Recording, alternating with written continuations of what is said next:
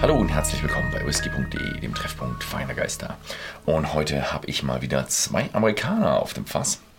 Und zwar einmal den Single Barrel und einmal den Single Malt von Jack Daniels.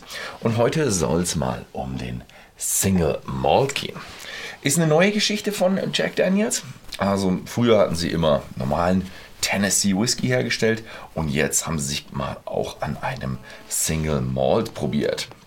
Ähm, für alle, die so ein bisschen Hintergrund mal gerne über Jack Daniels haben, Jack Daniels ist ein bisschen der, der aus der Reihe tanzt bei den Amerikanern. Also wir haben bei den Amerikanern historisch, gut, ganz historisch hatten wir sehr, sehr viel Rye in Pennsylvania, aber dann kam so die ganze Kentucky Straight Bourbon Geschichte auf. Also Bourbon aus dem Bourbon County in Kentucky, was sich ein bisschen gewandelt hat, was dann alles in Kentucky Bourbon sein konnte und jetzt kann ganz USA Kentucky äh, Bourbon sein. Kentucky Straight Bourbon kommt immer noch aus Kentucky, aber Jack Daniels war noch nie in Kentucky, die waren immer in Tennessee. Und es ist so ein bisschen so da die Gegend, wo man super, super Wasser hat. Und das war früher extrem wichtig. Früher konnte man einfach nicht, hat man nicht diese Filter gehabt und brauchte sehr, sehr gutes Wasser. Also den natürlichen Limestone-Filter, den es in der Gegend gibt. Also war es in diesem Bourbon County und ein bisschen in Tennessee war echt super Wasser für den Whisky. Und dort haben sich die Brennereien gebildet. Und Jack Daniels war eben ein Tennessee Whisky.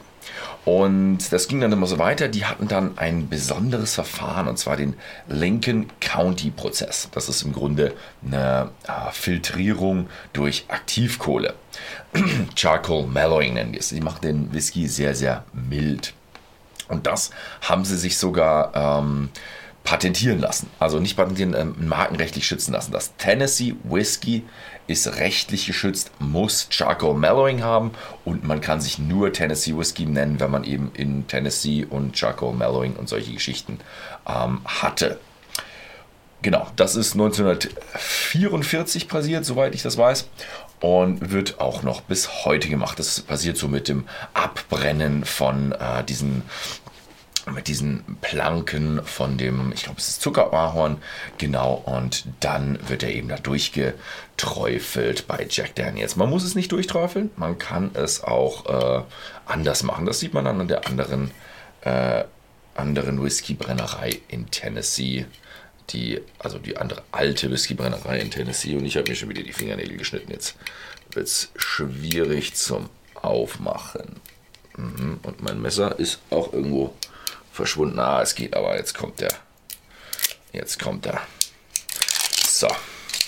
Ah, haben wir doch noch immer jede Flasche aufbekommen. Äh, Jack Daniels Single Malt Flasche ist eine Flasche mit äh, einem Liter Volumen. Äh, das Interessante ist, sie haben nicht dort aufgehört mit dem, dass sie gesagt haben, sie nutzen 100% äh, Gerste, sondern äh, sie haben eben auch noch in äh, Oloroso Sherry-Fässern nachgereift. Also wir haben hier White Oak, also New Aged, New Handcrafted, Charred White Oak Barrels and finished in the finest Oloroso Sherry Casks. Genau. Genau. So, ähm, was es dazu sagen? Wie viel Prozente hat er noch? 45 Prozent. Also von der Mashbill steht hier jetzt nicht drauf, aber von der Mashbill gehe ich davon aus, dass er 100% Gerste ist, also Single Malt. Dann äh, haben wir eben, Reifung hatte ich ja eben gerade, 45%. Probieren wir mal, wie er schmeckt. Hm. Also er ist sicher, wenn ich den hier so reinrieche, sind sicher, ja gut, hat er New Oaked. Also das sind frische Fässer, da merkt man schon, holla, holla die Waldfee.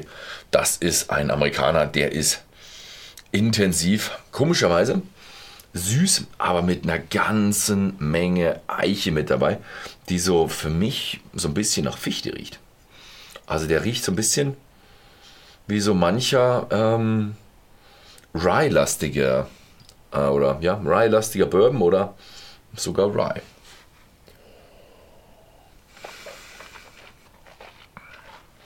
Mhm. Mm. Wow, mm, amerikanische Interpretation von Single Malt. Mit schottischem Single Malt nichts zu tun. also, es ist wahnsinnig intensiv. wahnsinnig viel Eiche, hat diesen runden Geschmack, extrem weich im Mund, sehr, sehr mellow ähm, und mit einer guten Menge Traube hinterher. Also das wird wohl der Sherry-Einfluss sein. Aber von Nuancen irgendwo in verschiedene leichte Nussigkeiten, sowas. Ja, gut, Nussigkeit kann man noch dazu dichten, aber der ist so intensiv. Also mit einem Single Malt aus, aus, äh, aus, Schottland nicht zu vergleichen. Also er ist ein, ein Amerikaner, wie er leibt und lebt. Ähm, ich würde sogar sagen, die Nachlagerung und Sherry ist stärker als dieses Gefühl von Single Malt. Na gut, er hat dieses, äh, dieses, ja, dieses Korn, dieses, dieses Mais, Mais-Thema hat er viel weniger stark. Hm. Hat er gar nicht. also, man merkt schon, aber die Eiche ist heftig in dem.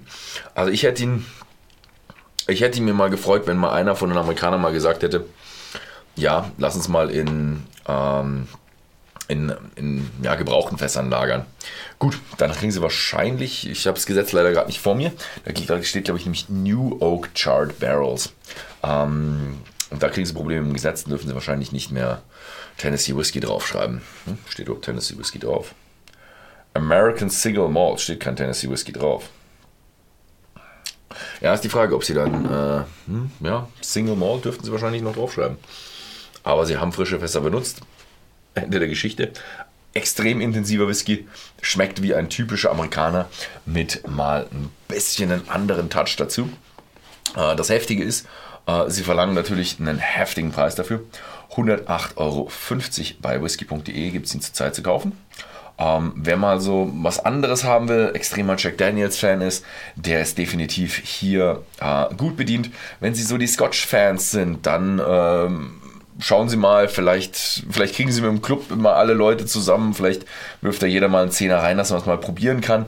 Ähm, direkt eine Konkurrenz zu einem Scotch Whisky ist er definitiv nicht. Er ist ganz was anderes. Es ist eher eine neue Abart von einem amerikanischen süßen Whiskys, wie Sie ihn sonst von anderen Brennereien oder von Jack Daniels auch kennen. Das war's dann. Vielen Dank fürs Zusehen und bis zum nächsten Mal.